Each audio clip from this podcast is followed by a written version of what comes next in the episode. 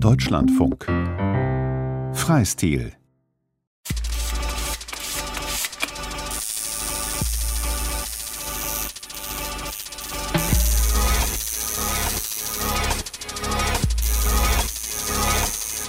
wenn ich immer dieses Gelaber höre, lass dir nicht den Namen von deiner Freundin, lass dir nicht den Namen von deiner Frau tätowieren, denke ich mir nur so, Quatsch.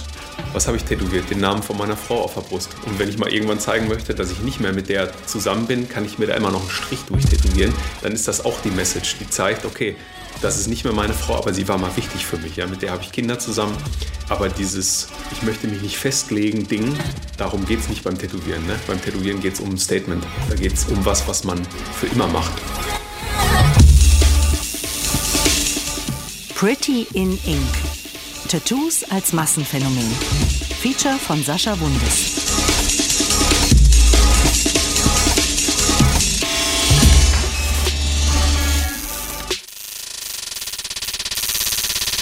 So ein Käfer hier noch an der Seite. Das ist die gemeine Feuerwanze. Äh, äh, den fand ich erstens optisch sehr ansprechend, diesen Käfer. Und ich habe den tatsächlich seit 2018 ist der mir das erste Mal aufgefallen. Das war kurz bevor ich diese längere Reise gemacht habe. Ist der mir überall auf einmal über den Weg gelaufen, immer in so kleinen Horden. Den kennt man auch. Der ist, hat so einen roten Panzer mit so einer schwarzen Zeichnung da drauf. Das sieht im Endeffekt aus wie so eine Maske. Und den fand ich, weiß ich nicht, sehr prägnant, ist mir in Erinnerung geblieben. Dann ist der mir halt in jedem Land, wo ich auch immer war, immer irgendwo über den Weg gelaufen, in irgendeiner speziellen Situation. Und äh, als ich dann wiederkam, hatte ich diese Idee schon im Kopf.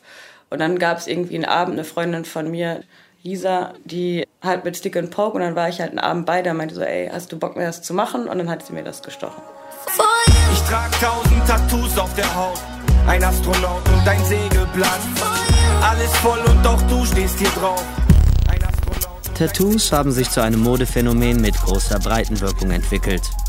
Obwohl von einer Mode kann man eigentlich nicht mehr sprechen. Es gibt zwar immer wieder Tattoo-Trends wie Tribals oder chinesische Schriftzeichen, Tiger oder Sterne, aber Tattoos sind in Deutschland allgegenwärtig. Tattoos als Massenphänomen. Also sie ist zu mir gekommen, hat gesagt, ich habe gesehen, wie du Pflanzen tätowierst und ich finde den Stil toll. Also eben Botanik, war halt auch eine Biolehrerin. Sie hat dann gesagt, ich möchte gerne einen Fingerhut haben. Und dann habe ich ihr den gezeichnet und dann haben wir den tätowiert. Welche gesellschaftlichen Entwicklungen haben dazu geführt, dass Tätowierungen zu einem selbstverständlichen Accessoire geworden sind? So selbstverständlich, dass von den 20- bis 30-Jährigen mehr als die Hälfte eine Tätowierung hat.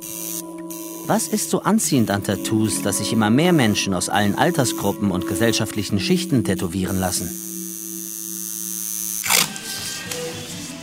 Wo machen wir denn Richtung Hand äh, Schluss? Ich würde sagen so etwas überm Gelenk. Ja, würde ich auch sagen. Sehr gut. So, dass man das immer noch gut abdenken könnte.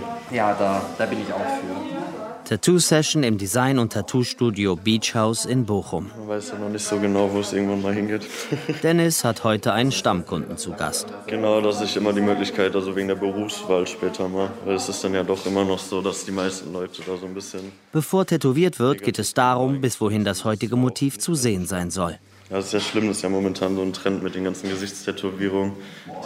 Teilweise als erstes Tattoo und das ist dann doch schon ein bisschen too much, finde ich. Am besten noch mit Multizettel mit 17. Ja. Meine Mama hat aber nichts dagegen, dass ich mir Lisa über die Augenbraue tätowieren lasse. Es gibt immer mehr Menschen mit immer mehr Tattoos und nicht alle machen über dem Handgelenk Schluss. Viele sind an Stellen tätowiert, die vor wenigen Jahren noch denjenigen vorbehalten waren, die außerhalb der Gesellschaft stehen oder stehen wollten. Tattoos auf Händen, am Hals oder im Gesicht sind keine Seltenheit mehr. In den letzten zwei Jahren habe ich mit den Händen angefangen. Ich habe mir das auch überlegt genau und äh, mir haben auch ein paar gesagt, das ist schon nochmal was anderes und es war es auch. Also beim ersten Handtattoo, als ich dann irgendwie mal in einer Bar saß oder so, man, man guckt dann halt schon drauf, ne? es ist sehr ungewohnt. Aber mittlerweile mag ich es auf jeden Fall. Äh, das passt auch ganz gut äh, auf die Handflächen drauf. Ähm, ist aber auf jeden Fall ein Statement. Also sollte man sich vorher genau überlegen, ob man Hände macht oder Hals oder Gesicht. Aber jetzt sind meine Hände voll. Und irgendwann kommt der Hals auf jeden Fall dann auch dazu. Aber Gesicht eher nicht. Erstmal noch nicht. Mal gucken. Das erste Tattoo oder Endless Pain. Das erste Tattoo war 2012. Das habe ich in Bangkok bekommen. Und zwar war ich mit meiner Cousine feiern. Ich habe die immer genervt von wegen, ich würde gern ein Tattoo. Ich hatte aber noch keins und sie ist auch voll tätowiert und hat mich dann einfach mitgenommen. Andy ist DJ, Tontechniker und Stammkunde im Tätowiergeschäft Eine Liebe in Bochum. Da steht ein Catchphrase. Auf Thailändisch heißt es Nakon Sava Mi Nakon Sava. Und übersetzt ist das so wie What goes around comes around. Mein erstes Tattoo war eine Sonne auf der Schulter. Manny ist Musiker, Produzent und Inhaber des Tonstudios Monkey Moon Recordings in Dortmund. Also heutzutage ist ja, die meisten Jugendlichen fangen ja direkt mit dem Hals an oder direkt Hände, dass man es direkt sieht. Ich war 17. Ich wollte, dass man das erstmal nicht sieht und dass es so ein Ding für mich ist einfach. Also ich habe 2006 angefangen, mich tätowieren zu lassen. Ole Wittmann ist Autor des Buchs Tattoos in der Kunst. Materialität, Motive, Rezeption. Grundlage für die Publikation war die Dissertation, die er 2015 an der Universität Hamburg im Fachbereich Kunstgeschichte eingereicht hat. Mein erstes Tattoo wurde hier in Hamburg gemacht bei Endless Pain und das ist so ein euroasiatischer Stil, also angelehnt an asiatische Tätowierung, japanische Tätowierung mit einem individuellen westlichen Einschlag. Ja, angefangen hat es größtenteils in Küchen und abgeranzten Kinderzimmern tatsächlich. Moritz ist Maler, Tätowierer und Inhaber des Ateliers Raum 24.3 in Berlin-Neukölln. Wir haben uns Tattoo-Maschinen selber gebaut und uns einfach gegenseitig wegtätowiert. Das heißt, viele meiner Freunde damals hatten total Lust auf Tattoos, aber keiner von uns hatte ansatzweise Geld für Tattoos oder überhaupt auch Ahnung von der Szene. Bin nie nach Hause gekommen und habe gesagt, hier, guck mal, ich habe Fuck you Mom auf meinem Arm stehen, sondern bin immer vorher in Kommunikation getreten und habe das in Absprache dann mit 17 meine erste Tätowierung bekommen. Salle ist Tätowierer und Inhaber des Tätowiergeschäfts Eine Liebe in Bochum Mitte. Dann glaube ich mit 20 meine nächste bekommen und dann ging es aber relativ zügig, weil ich dann auch angefangen habe, ein bisschen in diese Richtung zu zeichnen. Und dann habe ich äh, so mit 21, glaube ich, dann auch meine erste Tätowierung auf mir selber gemacht und ein Jahr später dieses Geschäft hier aufgemacht. Die ersten Tätowiergeschäfte. Oder? Seeleute waren hier viel. Die Bilder, die hier an den Wänden hängen, das sind Seiten aus Christian Wahrlichs berühmten Vorlagealbum. Bevor sich Tattoo-Studios etabliert haben, wurden Tattoos auf Schiffen und Jahrmärkten, in Gaststätten oder nach Zirkusvorstellungen gestochen. St. Pauli war ein Stadtteil, der natürlich vom Hafen geprägt war. Hier war ein ja, stetiger Wechsel ne, an Menschen, die hier zu Gast waren. Seeleute waren hier viel. Hier ist das Heiligen Geistfeld in unmittelbarer Nähe. Das heißt, hier waren Zirkusse Barnum and Bailey. Dr. Ole Wittmann ist Kunsthistoriker und Forschungsleiter des Instituts für deutsche Tattoo-Geschichte e.V. in Hamburg. Das heißt, es gab eben auch diese Vergnügungskultur, nicht nur im Sinne von Rotlicht und Kneipen, sondern eben auch dieses Entertainment-Segment hat hier auch eine große Rolle gespielt, schon in der Zeit. Und das ist natürlich auch eng mit der Tätowierung verzahnt, weil die Motive natürlich auch auftauchen. Das war hier wirklich eine bunte Mischung. Ne? Also hier saß auch äh, zeitweise ein Affe am Tresen. Ja, es ist irgendwie zwischen Hafen und Kirmes irgendwie. Ne? Und natürlich auch ein Arbeiterviertel. Also das heißt, es gab hier natürlich auch immer normale zivile Bevölkerung. Martin Hildebrandt, ein aus Deutschland stammender Tätowierer, eröffnet 1846 in New York das erste offizielle Tattoo-Studio. Er war seiner Zeit weit voraus. Ein erster Tattoo-Studio-Boom findet zwischen 1890 und 1930 statt. Zu dieser Zeit eröffneten auch die ersten Tattoo-Studios in europäischen Hafenstädten. Es gibt eine Publikation von Adolf Sparma, die ist von 1933 und das ist eine super Arbeit, die heißt äh, Die Tätowierung in den deutschen Hafenstädten. Und das ist wirklich so ein Status der Tätowierung um 1933. Die Publikation heißt nicht umsonst die Tätowierung in den deutschen Hafenstädten, weil die Tätowierung in den anderen Städten wirklich nur eine kleine Rolle gespielt hat. Natürlich gab es auch in anderen Städten im Süden Deutschlands auch Tätowierer, aber natürlich waren Hamburg, Kiel so, so die Hotspots, sag ich mal. Und der schreibt auch tatsächlich, dass es damals, also um 1933, ungefähr ein Dutzend mehr oder weniger professionelle Tätowierer in Deutschland gab. Ein Dutzend. Ne? Also so viel gibt es heute wirklich in jeder größeren Straße.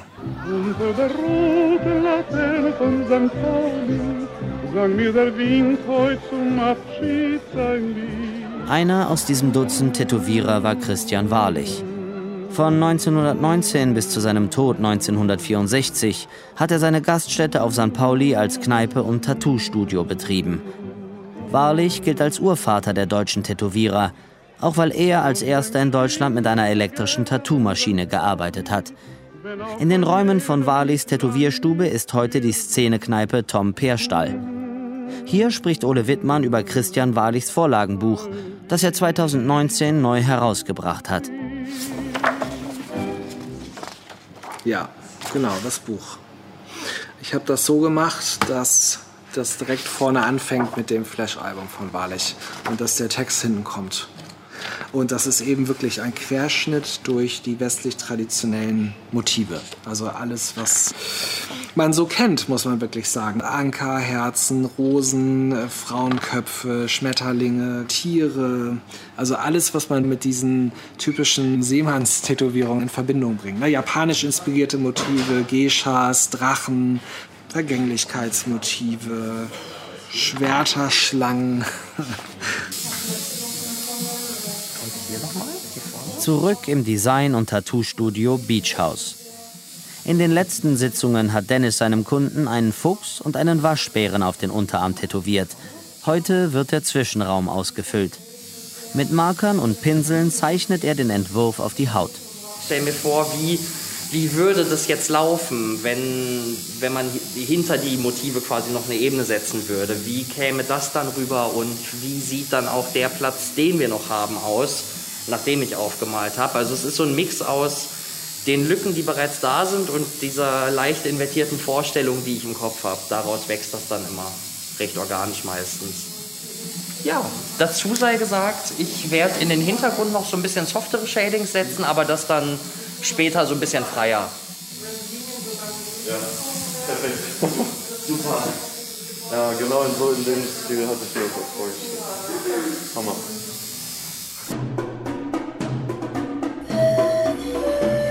Ötzis Tattoos oder die Kultur der Tätowierung.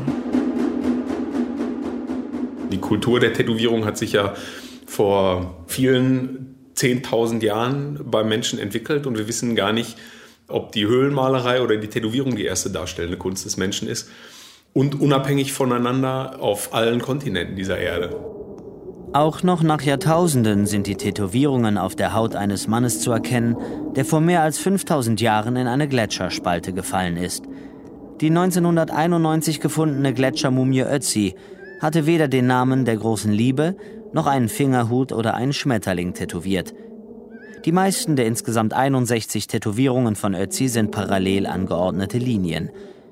Aktuell gehen Forscher davon aus, dass ein Grund für Ötzis Linientattoos die Behandlung von Krankheiten und die Linderung von Schmerzen sein könnte. Ich habe lange in Südostasien gelebt, als Ethnologe der Feldforschung gemacht. Bin dann nach 15 Jahren Arbeit in Laos und Thailand irgendwann doch mal auf die Idee gekommen, die Leute, die, mit denen ich arbeite, die auch ein bisschen zu imitieren. Im Endeffekt viele Leute in Laos und Thailand haben auch Tattoos. Ich arbeite viel in buddhistischen Tempeln zum Beispiel und hatte ein Projekt 2008 zu Todesritualen in Nordthailand. Dr. Patrice Ladwig ist Ethnologe aus Leipzig. Er hat mehrere Jahre mit Feldforschung in Südostasien verbracht. Sein Forschungsschwerpunkt ist der Buddhismus in Thailand und Laos. Wenn man halt viele Beerdigungen besucht, ist das Problem, dass man in der Konzeption der Thailänder oder der Laoten auch eine gewisse Art von Verunreinigung ansammelt. Die Tattoos helfen, diese Verunreinigung auch einzudämmen. Und dann habe ich mir in einem Schrein in Bangkok ein Tattoo stechen lassen, was sozusagen auch vielleicht meine Arbeit ein bisschen sicherer macht. Patrice Ladwig hat sich nicht nur aus ästhetischen Gründen tätowieren lassen. Als Ethnologe hat er sich dem Kontext der Begräbniszeremonien angepasst. Er hat das indigene Verhalten imitiert und sich auch wegen der Schutzfunktion für das Tattoo entschieden.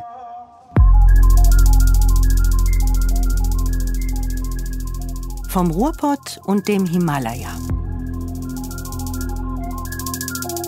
Die Gartenschere auf dem Arm. Ich arbeite bei einem Kollegen im Gartenlandschaftsbau. Das ist so ein bisschen eine Reminiszenz daran. Ich bin stark im Ruhrgebiet verwurzelt und habe mir dann irgendwie gedacht, jetzt brauche ich auf jeden Fall ein paar Ruhrpott-Tattoos. Eine Wohngemeinschaft in Bochum. Simon, der Psychologie studiert, lebt hier zusammen mit Lena und David. Das Größte, was ich habe, ist so unten auf den Schenkeln, auf der einen Seite Ruhr, auf der anderen Seite Pott. Und ich habe das gesehen in einer Sauna bei einer Frau und habe irgendwie gedacht, das sieht so geil assi aus, das brauche ich unbedingt. Hab mir das dann machen lassen gegen den großen Widerstand auch meiner Eltern. also meine Mutter leidet darunter, dass ich äh, immer so tun müsste, als äh, wäre ich irgendwie, ähm, dass ich mir so Assi-Tattoos irgendwie mache, aber irgendwie finde ich das gut, wenn es so einen leichten Assi-Touch hat, nicht so diepe Scheiße, irgendwie so Carpe Diem oder irgendwelche lateinischen Sprüche oder so, sondern schön simpel eigentlich immer, dass für jeden irgendwie die Bedeutung recht fix klar ist. Das ist eigentlich so der, der Grund, warum ich das mache. Ja. Ja, es sind eigentlich so Momentaufnahmen von bestimmten Situationen aus meinem Leben. Und mehr Bedeutung haben die im Endeffekt da nicht. Lena arbeitet als Ärztin in der Uniklinik. Manche Sachen habe ich dann selber gezeichnet, die fand ich dann schön, wie zum Beispiel das am Arm und das am Bein, das gehört zusammen. Es sind zwei Hände, einmal oben am Arm, die halten so an Schnüren Sterne, eine Sonne, einen Mond und andere Planeten. Und das Pendant dazu ist dann die Hand, die einen Berg hält. Und zwar ist das der Berg Fishtail Mountain in Nepal. Den fand ich beeindruckend, als ich da wandern war. Der ist gar nicht so hoch, der steht neben den ganzen 8000ern am Himalaya, aber ist der einzige, der noch nicht richtig bestiegen wurde, weil der so gefährlich ist. Den habe ich dann mit als Motiv da reingesetzt und ja, ich mag es gerne. Dagegen. Oder Tätowierung als Stück der Gegenkultur. Tattoos haben viel von ihrem rebellischen Charakter verloren. Gründe sind ihre Omnipräsenz und ihre Demokratisierung. Tattoos waren im westlichen Raum und eigentlich in den meisten Räumen, außer jetzt irgendwelche Stammesgesellschaften, wo das ein wichtiger Teil davon war und auch mancherorts wieder wird, waren Tattoos schon immer für Outcasts da.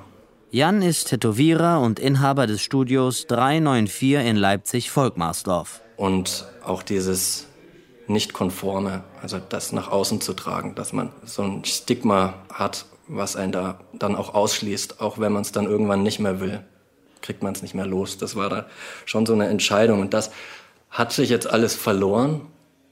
Und ich glaube, da trauern manche tatsächlich auch hinterher. Also den Gedanken kann ich auch ein bisschen verstehen, weil es für mich das Tätowieren tatsächlich deshalb auch immer interessant war, weil das einen so ein bisschen aus der Gesellschaft rausnimmt, was jetzt aber quasi nicht mehr so richtig der Fall ist. Nee, wir haben es nicht gemacht, um uns gegen unsere Eltern aufzulehnen. Es war aber tatsächlich ein absolutes Auflehnen gegen das System. Also als wir angefangen haben mit dem Tätowieren, da gab es noch kein Instagram, da gab es noch kein Facebook und keine Selbstdarstellung in diesem Sinne, wie es das heute gibt. Und es war wirklich äh, für uns damals eine absolute Abgrenzung. Eine Abgrenzung zu den normalen Leuten um uns herum. Das heißt, als ich meine ersten Tattoos bekommen habe, war ich 17, da war ich noch in der Oberstufe. Da war das so ganz komisch, dass wir uns tätowiert haben und dann auch noch nicht professionell und irgendwie, das sieht ja total kacke aus. Das war auch für mich wieder genau das Thema, dass ich auch relativ zügig und kompromisslos auch auf Hals und Kopf und Hände und Finger und alles gegangen bin, war irgendwie noch so dieser letzte Strohhalm an aus der Gesellschaft raus mittlerweile irgendwie auch ein alberner Gedanke, aber das war einfach für mich so, vor allem als ich noch jünger war. Hat sich dann so entwickelt, dass ich tatsächlich gar nicht, wie es bei vielen Leuten war, die Tätowierung als so ein Stück der Gegenkultur entwickelt haben, gegen ihre Eltern, gegen alles zu rebellieren, was ihnen nicht passt, sondern für mich ist eine Tätowierung immer schon ein Stück konservatives Gedankengut eigentlich für mich, weil es äh, in unserer schnelllebigen Welt etwas ist, was immer bei dir bleibt. Das ist das Reihenhaus was man früher hatte, die goldene Uhr von Krupp, ja, das ist heute die Tätowierung, ja, die verspricht, ich bleibe für immer bei dir und wenn sie gut gemacht ist, dann bleibt sie auch in schön immer bei dir.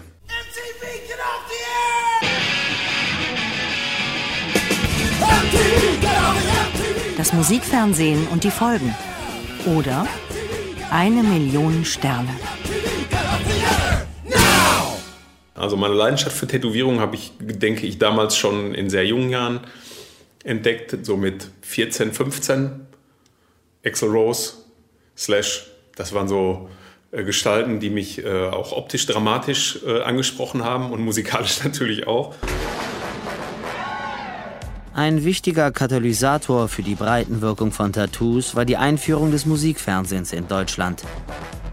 Die westdeutsche Musiksendung Formel 1 lief ab 1983 einmal in der Woche. Der Sender Viva folgte 1993. MTV ging in den USA 1981 auf Sendung, Sendestart in Deutschland war 1997 man hat Musikvideos gesehen, in denen tätowierte Musiker zu sehen waren. Das war vorher ja nicht der Fall. Ne? Da hat man sowas nicht im, im ersten zweiten und dritten Programm gesehen. Ne? Das war ja alles, was es gab. Wer damals zu der Zeit sich Tätowierung angucken wollte, der musste sich schon dann eben Fachzeitschriften kaufen oder in Tattoo-Shops gehen. Und das war ja damals, da war ja die Schwelle auch viel größer, ne? Ähm, in Tattoo-Laden zu gehen. Das ist ja heute ganz anders. Und dadurch, dass es das eben dann auf einmal im Fernsehen gab, ist es in die deutschen Wohnzimmer gekommen.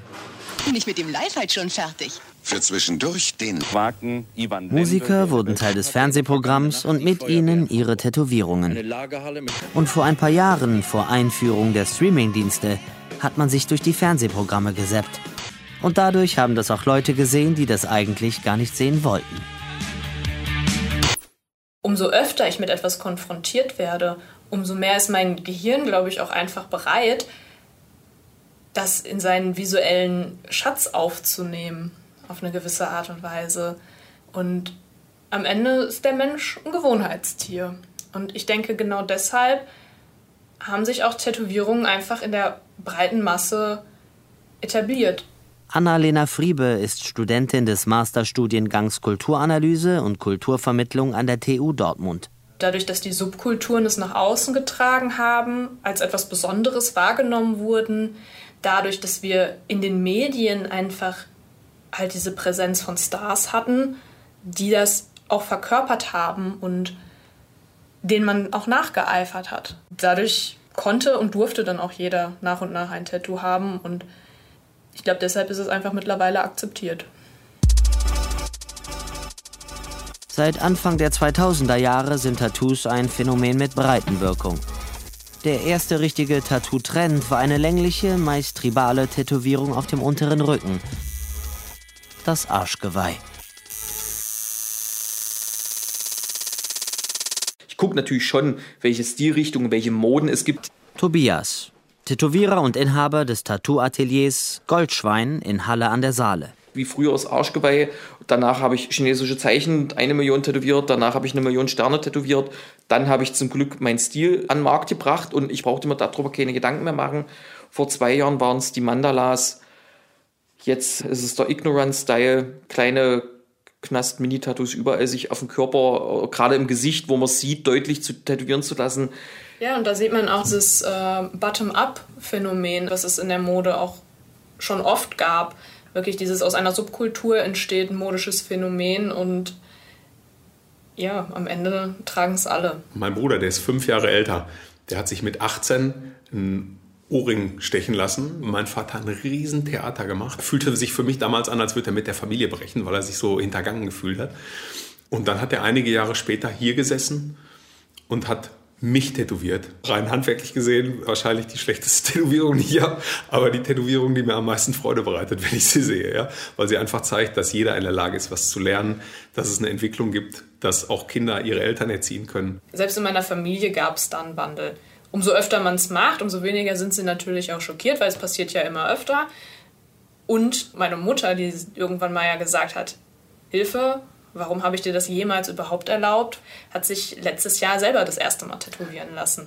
Und hat gefragt, Annalena, gehst du mit mir das erste Mal zum Tätowierer? Mein Vater ist mittlerweile selber tätowiert, auch. Ja, so ein typisches Glaube, Liebe, Hoffnung-Ding, ganz klein am Handgelenk. Anker, Herz, Kreuz. Einen schönen Schatten setze ich gerade in so einer, so einer flüssigen Pinselform und da ziehe ich mir gerade die Graustufen so ein bisschen raus, damit der eben auch nicht so statisch wirkt, sondern schön so wie in Bewegung, so als wäre er da gerade drauf getropft. Im Tattoo-Studio Beach House wird weiter tätowiert. Dennis kommt gut voran. Die Session dauert mittlerweile gut drei Stunden. Im Waschbär äh, hatten wir den, glaube ich, auch schon mit drin. Mhm. Und äh, das sind das sind immer so die wunderbaren kleinen. Das zum Beispiel. Oder hier dieser kleine Schatten. Das, das ist ungefähr so die Tönung davon. Und ähm, ich finde das halt total geil, weil man da halt echt nochmal so einen super weichen äh, Akzent mitsetzen kann. Weil Akzent passt eigentlich ja dann gar nicht so richtig als Wort, aber es wirkt geil. Ja, das stimmt. Sagen wir, ne, so, so wie es ist, es, es sieht einfach geil aus. Das trifft, glaube ich, besten. So, jetzt. Ja, komm, den ziehen wir mit der 15er. Ich muss ihn. Ach, alles, alles easy. Für mich, also ich komme tatsächlich sehr, sehr gut dran gerade. Oh, Und deine Haut nimmt das Ganze auch schon wieder so wunderbar an. Hier, du siehst ja die ganzen, die ganzen Poren, die jetzt hier so geöffnet Mhm. sind in den schattierten Bereichen. Das ist immer, das ist so, so richtig Filet. Das, genauso will man das. Perfekt. Vielfältige Stilrichtungen. Oder dicke Outlines, schwarzer Schatten, eine Farbe. Im Stick and Poke ist natürlich flächenmäßig ist man da sehr begrenzt. Lisa studiert soziale Arbeit und ist Tätowiererin aus Bochum. Außerdem arbeitet sie in einer Notschlafstelle für obdachlose Jugendliche. Ich sage immer so Handflächen groß. Das sind dann schon so drei, vier Stunden, die man tätowiert für ein handflächengroßes Tattoo, je nachdem, wie detailliert das natürlich ist. Äh, die Stilrichtung, an der ich jetzt mittlerweile angekommen bin, die eben immer wieder sich geändert hat, die hat den Haupteinfluss tatsächlich aus russischen Knast-Tattoos.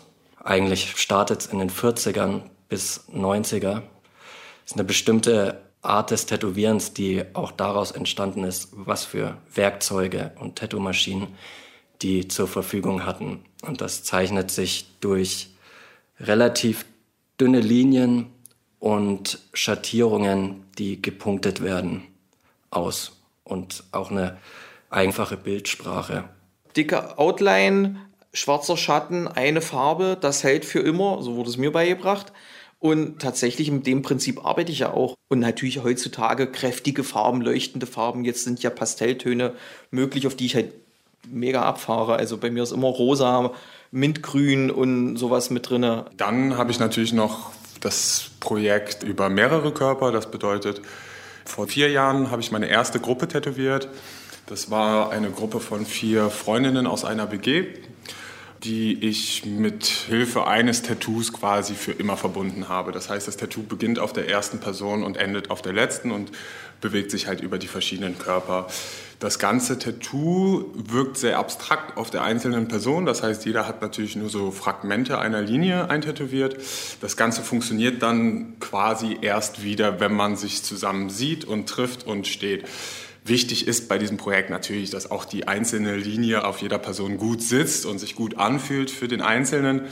Aber das Gesamtkunstwerk entsteht tatsächlich immer nur, wenn die Menschen zusammen sind. Seit mehr als sieben Jahren mache ich jetzt Heavy Blackwork. Nach drei, vier Monaten bin ich direkt in so eine Richtung gegangen, dass ich sehr, sehr viel schwarz machen wollte. Philipp, bekannt als Drei Kreuze, ist Tätowierer und Inhaber des Tattoo-Studios Ruin Your Life in Berlin-Lichtenberg. Also, dass ich wirklich, also komplette Arme, komplette Beine, Körperteile schwärzen, so chaotisch scratchen und so weiter. Das war immer mein Anliegen, das fand ich richtig toll. Damals und das große Problem ist, äh, warte, Nico! Ja? Wir haben gerade Radio. so, und genau, soll ich nochmal?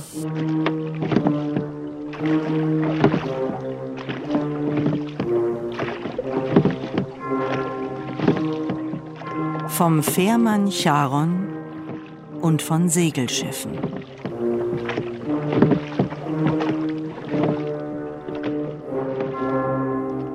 Dann habe ich hier rechts über meiner ganzen Brust Da habe ich den Fährmann Charon und es war auch ein sehr intensives Erlebnis, weil ich habe den gesprochen in einem Hörspiel im Lateinunterricht in der achten oder neunten Klasse, ich weiß nicht mehr genau. Anscheinend ist er irgendwie in meinem Unterbewusstsein präsent geblieben, weil es war dann so, dass ich 2018 rum im Januar hatte ich eine Lungenentzündung und das war sehr, sehr stressig. Mir ging es richtig kacke. Die Ärzte haben das auch erst falsch diagnostiziert. Die dachten, ich habe pfeifrisches Drüsenfieber. Dann haben die mir falsches Antibiotikum gegeben und so weiter und so weiter. Und ich hatte wirklich 41 Grad Fieber und über Wochen und äh, mir ging es richtig übel. Und dann bin ich auch ins Krankenhaus eingeliefert worden. Und da haben die dann auch meine Lunge falsch geröntgt und es gab nur Probleme. Und, und ich hatte in einer Nacht, da ging es mir richtig übel, da dachte ich auch echt, äh, ich schaff's nicht, äh, weil nichts hilft an Medikamenten und an Nahrung. Und ich hing auch schon am Tropf. Und dann habe ich so einen krassen Fiebertraum gehabt, dass der Fährmann Charon kam, so, und ich dachte wirklich, ich würde sterben. Und das ist ja so, dass der die äh, Untoten über den Hades fährt gegen einen Obolus. Und der hat in dem Fiebertraum zu mir gesprochen und äh, wollte dann diesen besagten Obolus haben. Und ich meinte halt, ja, nee, ich bin broke, ich habe kein Geld. Und dann hat er gesagt, ja, dann ne, stirbst du jetzt nicht, äh, dann nehme ich dich nicht mit. Und dann am nächsten Tag, es war echt wie eine Epiphanie, so, also eine göttliche Eingebung, hat das Antibiotikum gewirkt und mir ging es direkt besser.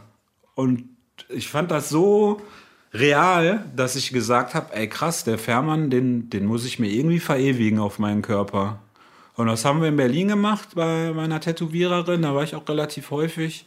Und der ist echt groß geworden und ich mag den mega gerne, weil der ist auch sehr detailliert. Ich habe sonst sehr viel große Linien und breite Linien und der hat Schattierungen etc. Der ist super. Mein zweites Tattoo ist auf meinem Unterarm.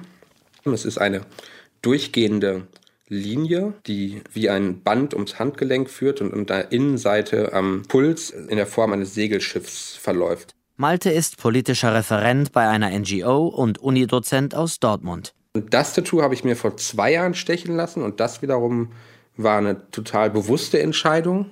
Deswegen mag ich das eigentlich auch gerne.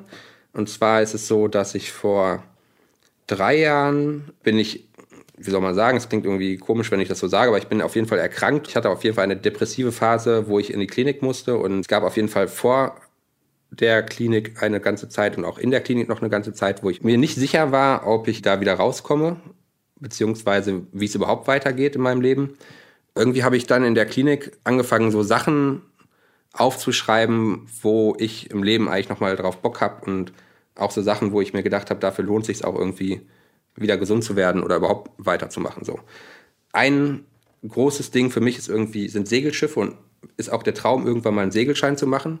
Ich komme quasi von der Küste, muss man sagen. Also mein Vater kommt aus Wilhelmshaven und seine Eltern haben da auch gelebt und ich bin schon als Kind dafür bekannt, dass ich im Alter, wo andere Kinder noch irgendwelche Strichmännchen malen, schon wirklich ziemlich gute Segelschiffe, um mich mal selbst zu loben, gemalt habe. Genau, und irgendwie war das in der Klinik für mich irgendwie so ein total starkes Symbol für mich irgendwie zu sagen, das ist etwas, was du auf jeden Fall noch machen möchtest im Leben. Du willst auf jeden Fall noch mal einen Segelschein machen. Ja, irgendwie kam dann diese bisschen kitschige Idee, aber so als ich damals darüber nachgedacht habe, fand ich es irgendwie passend, dass ich mir gesagt habe, das reicht nicht irgendwie, dass du das nur dir vorstellst, du musst dir das auch noch mal irgendwie aufstempeln. Also du brauchst noch mal so ein, eine Erinnerung, dass das irgendwie eine Phase gab, wo es dir so schlecht ging, dass du gesagt hast, ich will das auch noch mal als Tattoo haben, um darüber nachzudenken oder das für mich so als äh, als Symbol zu haben und zu sagen, das ist dir wichtig. Genau, dann habe ich das in der Klinik quasi noch, nachdem es mir dann so ein bisschen besser ging und ich dann auch wieder so zeitweise auch da raus konnte, äh, habe ich mir das stechen lassen.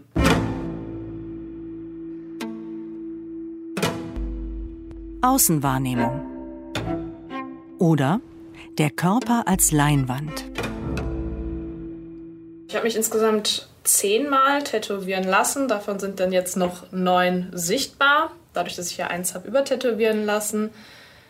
Das war für mich aber auch schon sehr, sehr schnell nach dem ersten Tattoo klar. Einfach aber auch, weil ich damals mit 18 Jahren auch in so einem Freundeskreis war. Es war ein alternativerer Freundeskreis, der auch viele Festivals gegangen ist, wo das natürlich auch als ein Teil von einem Schönheitsideal irgendwie dazugehörte. Und umso mehr man tätowiert war, umso mehr ist man natürlich auch aufgefallen und hat dann auch positive Aufmerksamkeit gekriegt. Es hat sich erst mit der Zeit entwickelt, dass ich diese Aufmerksamkeit dann auch nicht so gut fand. Es gibt ja viele Dinge, die man mit 18 noch nicht weiß. Es wäre halt auch sehr naiv, wenn man sich voll tätowieren lässt und davon ausgeht, dass niemand einen anguckt. Also da muss man schon ein Stück weit auch mit rechnen natürlich. Aber ne, die Dosis macht das Gift, sagen wir so. In der Musikszene, das ist scheißegal, ob man tätowiert ist oder nicht. Da kommt jetzt keiner und sagt, oh Gott, du bist am Hals tätowiert oder ganz, glaube ich, auch das Gesicht komplett äh, voll haben. Das ist komplett scheißegal. Und zweitens bin ich selbstständig. Da kann mir eh keiner was sagen. Also bei meinen Eltern war das immer so, dass sie früher immer noch gesagt haben, ja, das ist ja schön, aber, aber jetzt reicht's auch. Muss ja nicht mehr werden. Da kam immer wieder was Neues dazu. Und eigentlich kam immer derselbe Spruch. Mir ist das schon passiert, dass ich im Supermarkt stand und so eine ältere Dame stand vorm Regal und äh, sie schlawenzelte so quasi um mich herum, blieb dann neben mir stehen und ich, es war Sommer, ne? ich hatte einen Tanktop an, also Sicht auf meine Arme. Ich habe wirklich erwartet, dass da jetzt irgendwie ein degradierender Spruch kommt. Und sie sagt, ah, Ihre Bildchen auf den Armen finde ich ja super schön. Das ist ja total toll. Das habe ich ja noch nie gesehen und halt komplett begeistert irgendwie. Dieses Spannungsfeld Körper als Leinwand, äh, Bild auf dem Körper, das ist eine komplexe Geschichte. Das eine ist natürlich, dass man nie nur das tätowierte Bild anguckt, wie im Museum, wo man sich ein Gemälde anguckt, sondern wenn man sich ein Tattoo anguckt, dann guckt man ja auch immer den Körper und den Menschen mit an. Das ist schon mal so ein großer Unterschied, ne? dass man einmal vielleicht gar nicht immer das ganze Werk sieht, ne? weil ein Teil von dem Bild eben durch einen Ärmel verdeckt ist oder man äh, das Gefühl hat, man guckt jetzt irgendwie diese Menschen an und gar nicht das Bild. Ne? Also das ist schon mal so in der Rezeption so ein Problem. Dann diese Dauer ist auch ein Problem des Anguckens. Man kann nicht irgendwie verweilen und sich das in Ruhe angucken, sondern man erhascht es oft nur so, wenn einer an einem vorbeigeht. Also da gibt es so ganz viele interessante Dynamiken, ne? die da eine Rolle spielen und die es aber eben auch so spannend machen. Also große Flächen habe ich nicht mehr auf dem Körper. Und Kopf ist geplant. Den möchte ich voll tätowiert haben. Da führt jetzt eh kein Weg mehr dran vorbei oder zurück. Dann kann ich mir auch die Haare wieder wachsen lassen, wenn das mal abgeschlossen ist. Ansonsten ist es so, dass bei Gasttätowierern oder wenn ich selber bei anderen Leuten zu Gast bin, dann schaue ich in die Flashbücher rein von Leuten, wo mir das gefällt und das auch auf meinen Körper passt. Also es gibt auch ganz viele Sachen, die mir super gefallen, aber die einfach nicht mehr in das Konzept reinpassen, was auf meiner Haut ist. Und wenn das eben das Gefallen und das Konzept zusammenpasst, dann bin ich da recht schmerzlos und gucke da fünf Minuten durch ein Buch durch, wähle mir was aus und lass mir das drauf tätowieren. So, perfekt, so ist es super. Für dich dann auch? Ja. Okay, klasse kommen erst ein paar Speed Dots hier und da. Und danach schattieren wir. Ich ähm, habe, wie man ja gerade schon gehört hat, die Maschinenfrequenz so ein bisschen runtergedreht. Das heißt, äh, die Nadel kommt jetzt langsamer raus und wieder rein. Jetzt bewege ich meine Hand sehr schnell in die gewünschte Richtung, sodass die Nadel quasi nicht hinterherkommt und ich keine durchgängige Linie ziehe, sondern mehr so aufgefädelte Punktreihen, wenn man so will. Und da ich hier jetzt stellenweise doch noch recht runde Form habe, das ganze Design aber eher so Richtung ganz, ganz, ganz grob angedeutetes Dreieck geht, also spitzkantig, ist das ein schöner Weg, das Ganze noch so ein bisschen, ja, wenn man, wenn man so will, böser aussehen zu lassen. Ja, ja was heißt böser? Einfach nicht, nicht ganz so hell und freundlich.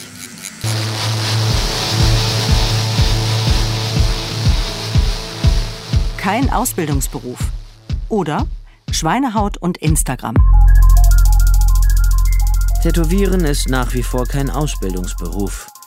Das bedeutet zum einen, dass jeder tätowieren darf und sich Tätowierer nennen kann, zum anderen aber auch, dass Interessierte nicht die Möglichkeit haben, eine fundierte und anerkannte Ausbildung zu machen, es bleibt einem nichts anderes übrig, als einen erfahrenen Tätowierer zu finden, der einen in die Kunst einweiht. Früher war es wirklich wichtig, bevor man tätowiert, bevor man seinen ersten Kunden tätowiert hat, hat man auf Schweinehaut probiert. Man hat lange mit Tätowierern geredet, hat alles Mögliche versucht zu lernen, hat auch erstmal viel zugeguckt und dann irgendwann durfte man vielleicht mal tätowieren. Dann durfst du einmal tätowieren und dann durfst du wieder drei Monate nicht. Und es, es war wirklich viel noch Technik lernen. Und es, es ging auch erstmal nur um Technik, weil du ja eh Auftragsarbeiten machst. Ich mache das jetzt seit zwölf Jahren.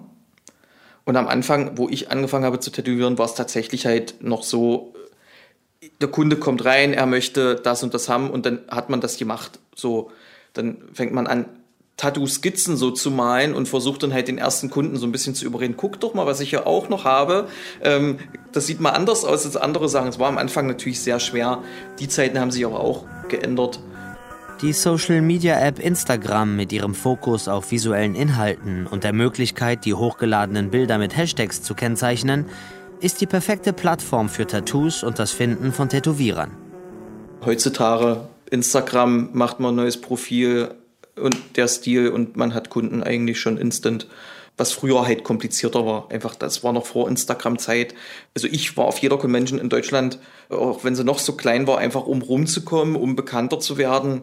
Naja, und dann kam Facebook, dann Instagram und dann wurde es einfacher dadurch. Warum die Entwicklung in den letzten zehn Jahren so rasant war, was auf jeden Fall der Fall war, ist tatsächlich meiner Meinung nach komplett den Social-Media-Plattformen zu schulden. Das ist am Anfang Facebook, mittlerweile Instagram, TikTok hat noch nicht die gleiche Wichtigkeit, aber vor allem über Instagram, dass da eine Plattform geschaffen wurde für Tätowierer, das hat einfach das komplette Spiel im Tattoo-Business geändert. Das hat auch die Individualisierung der Tätowierer und Tätowiererinnen befördert und das ist der Grund. Also das wird kein Zufall sein, dass das in den zehn Jahren passiert ist, in denen sich die Social-Media-Plattformen entwickelt haben. Instagram wurde 2010 gegründet und hat die Anzahl seiner Nutzer seitdem auf über eine Milliarde gesteigert. Für uns ist Instagram eigentlich das Instrument, mit dem ich meine Reichweite und meine Kundschaft bekomme. Vera ist Tätowiererin und wie Dennis Teil des Beach House Kollektivs in Bochum. Die Plattform ist perfekt dafür ausgelegt gewesen, als sie vor 10, 12 Jahren jetzt an den Start gegangen ist. Ja, ich habe dann damals auch da angefangen, meine Sachen zu teilen und hat sich das ein bisschen verselbstständigt. Das ist der Ort eigentlich für, für die Menschen, mit denen ich zumindest kommuniziere. Also da die meisten sagen so, ja, ich, ich, ich schaue auf Instagram. Hashtag oder 2 Milliarden Tätowierer. Social Media hat zu einer Vervielfachung von Tätowierten und Tätowierern geführt. Durch die Möglichkeit, sich das Tätowieren auch durch Tutorials, zum Beispiel bei YouTube, anzueignen, wurde der Zugang zum Business extrem vereinfacht. Es scheint, dass seit Social Media der Wettbewerbsvorteil in der Spezialisierung liegt. Es ist ein super erfüllender Job, also gerade wenn man die Sachen macht, die man gerne macht. Lisa ist Tätowiererin im Beach House in Bochum. Ich habe gerade auch mit meiner Kundin darüber geredet, dass es halt viele Tätowierer gibt, die halt nicht so ihr Steckenpferd haben, die halt irgendwie von allem so ein bisschen was machen. Und ich finde, ähm, es gibt sehr viele gute Allrounder, aber ich äh, bin einfach jemand, der denkt, wenn man in eine bestimmte Sache besonders viel Herzblut steckt, dass man das halt auch immer sieht. Dementsprechend ist es super befriedigend. Also es ist ein richtig schönes Gefühl. Also die Menschen gehen mit einem Lächeln nach Hause und sind total happy und es macht natürlich auch Spaß. Also es ist halt wie Zeichnen und wenn man gerne zeichnet, ist das das Beste, was man machen kann. Und von daher, also ich bin körperlich schon kaputt, das ist anstrengend. Also man glaubt es kaum, aber es geht halt schon auch echt auf den Nacken und auf die Finger und es ist laut und ja, also man geht mit einem guten Gefühl nach Hause auf jeden Fall. Und dann mit Anfang 20 habe ich mich dann auch viel eingelesen und bin dann auch auf Stick and Poke gekommen weil man da einfach sagt, dass das eine längere Haltbarkeit hat, weil da statt dass die Haut gerissen wird, dass da der Punkt einzeln platziert wird mit der Nadel eben. Und fand das super interessant und es lässt sich ja auch relativ leicht umsetzen. Ich habe mir dann Nadeln von befreundeten TätowiererInnen besorgt und die nach der Meinung zu Farben und sowas befragt und habe dann angefangen, an mir zu üben. ich glaube, da äh, tun sich die ganzen TätowiererInnen gar nichts. Ich glaube, äh, das ist so eine gängige Methode, erstmal an sich selber zu üben, ist ja vielleicht auch nicht verkehrt. Heutzutage kann man halt wirklich alles sich angucken. Online kannst du dir genau Tutorials angucken, wie man Handpoke macht, whatever. Deswegen gibt es auch gefühlt zwei Milliarden Tätowierer auf der Welt. Das sind auch alles Leute, die sind halt schnell, sehr schnell wieder weg. Also weil irgendwann trennt sich dann doch die Spreu vom Weizen. Das kann man auch niemandem beibringen. Auch normales Tätowieren lernen. Damit klarzukommen mit den verschiedenen Hauttypen. Irgendwas kann immer schief gehen. Ob es maschinell ist oder ob das Stencil von der Haut untergeht oder irgendwas, was sich da im Weg stellt. Und da braucht man einen Erfahrungsschatz, um quasi irgendwann mal alles mal durchgemacht zu haben und mit jeder Situation umzugehen. Das ist auch das, was einen Profi von einem Hobby-Tätowierer oder Anfänger unterscheidet. Auf einem Unterarm ein gutes Tattoo unter guten Bedingungen zu machen, das kriegt man relativ schnell hin. Aber es gibt Stellen und Hauttypen und andere Probleme. Und das ist nur über Erfahrung zu lernen. Das, da kann dir keiner sagen, wie du damit klarkommst. Das muss einfach alles durchlebt werden. Da würde mich jetzt natürlich interessieren, wie fühlt sich das gerade an für dich? Also heute ist echt anstrengend. Ich glaube, das liegt auch ein bisschen daran, dass ich gestern so... So aktiv war? Ja, genau. Aber ich, also wie gesagt, im Großen und Ganzen finde ich, schlägst du dich wieder mal sehr, sehr gut. Aber du bist froh, wenn es vorbei ist heute. Ne? Heute auf jeden Fall.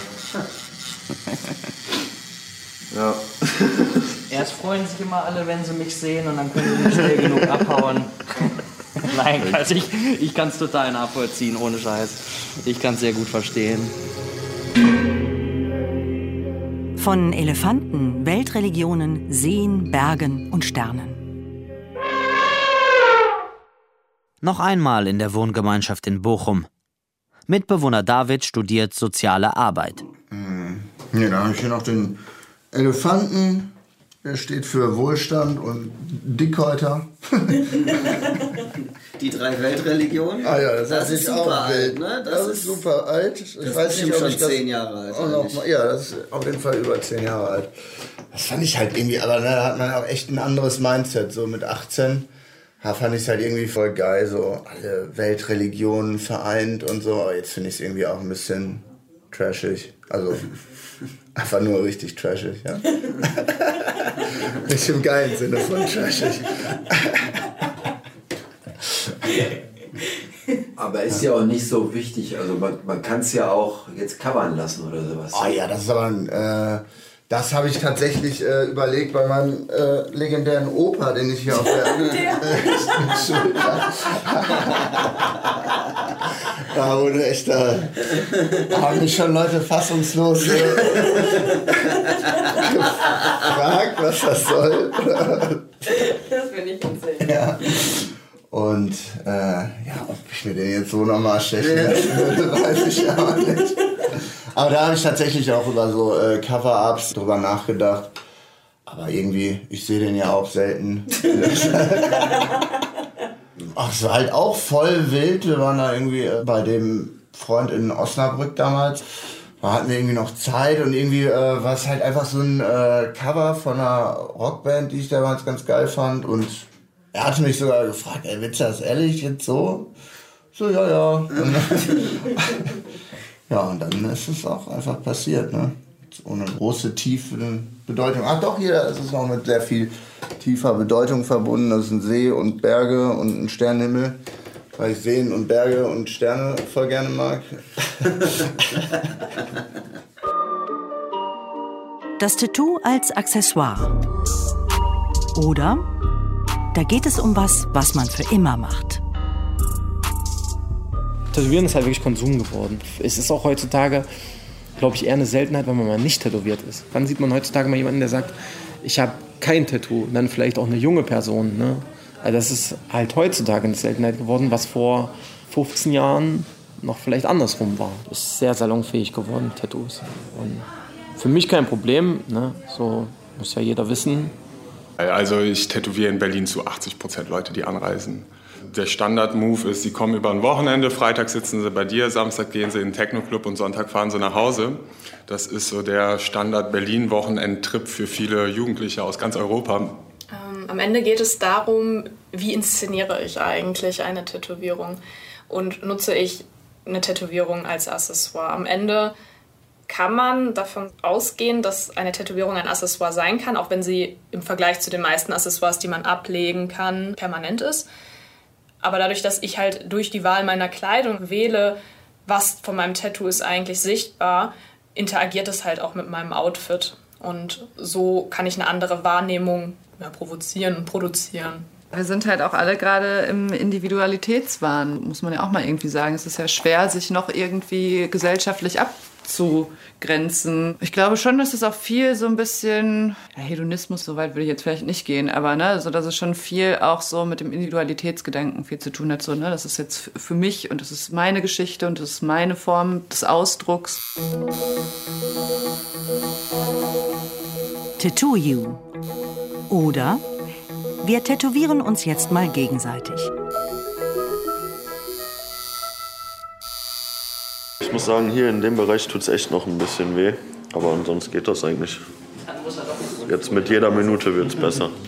Ich wollte gerade sagen, das, das brennt jetzt vielleicht noch mal kurz nach und dann bist du da aber auch ganz schnell aus diesem schlimmen Gefühl wieder raus.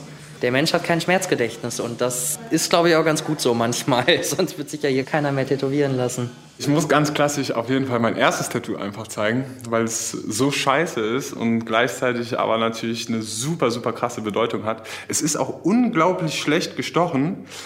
Und der Tätowierer ist mittlerweile super, super gut. Ähm, hat es mir aber gestochen, als er noch nie eine Tattoo-Maschine in der Hand hatte. Und wer, ein alter Freund von mir hatte seine Tattoo-Maschine bei uns in der WG vergessen.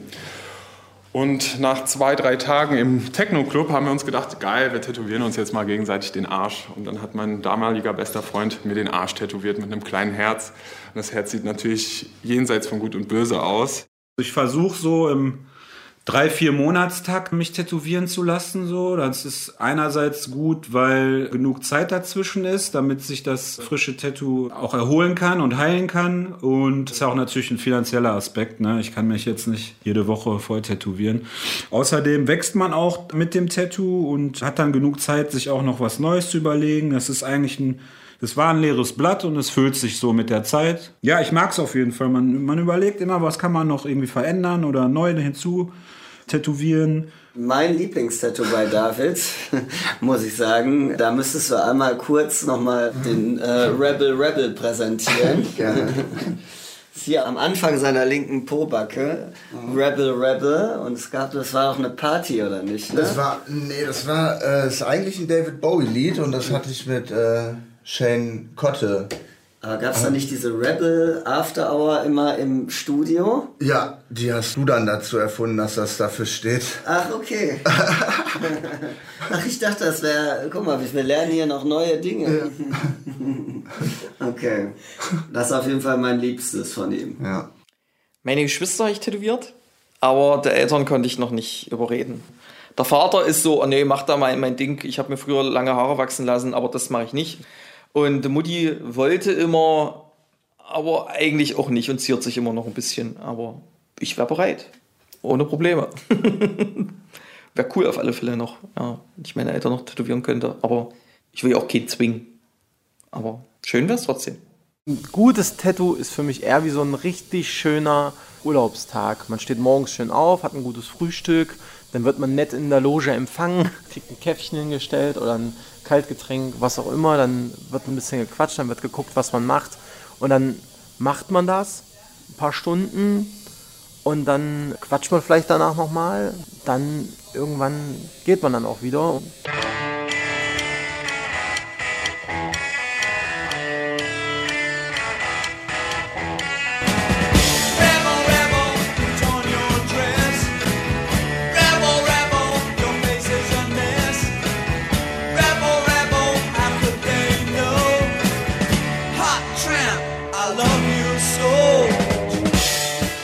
Pretty in Ink.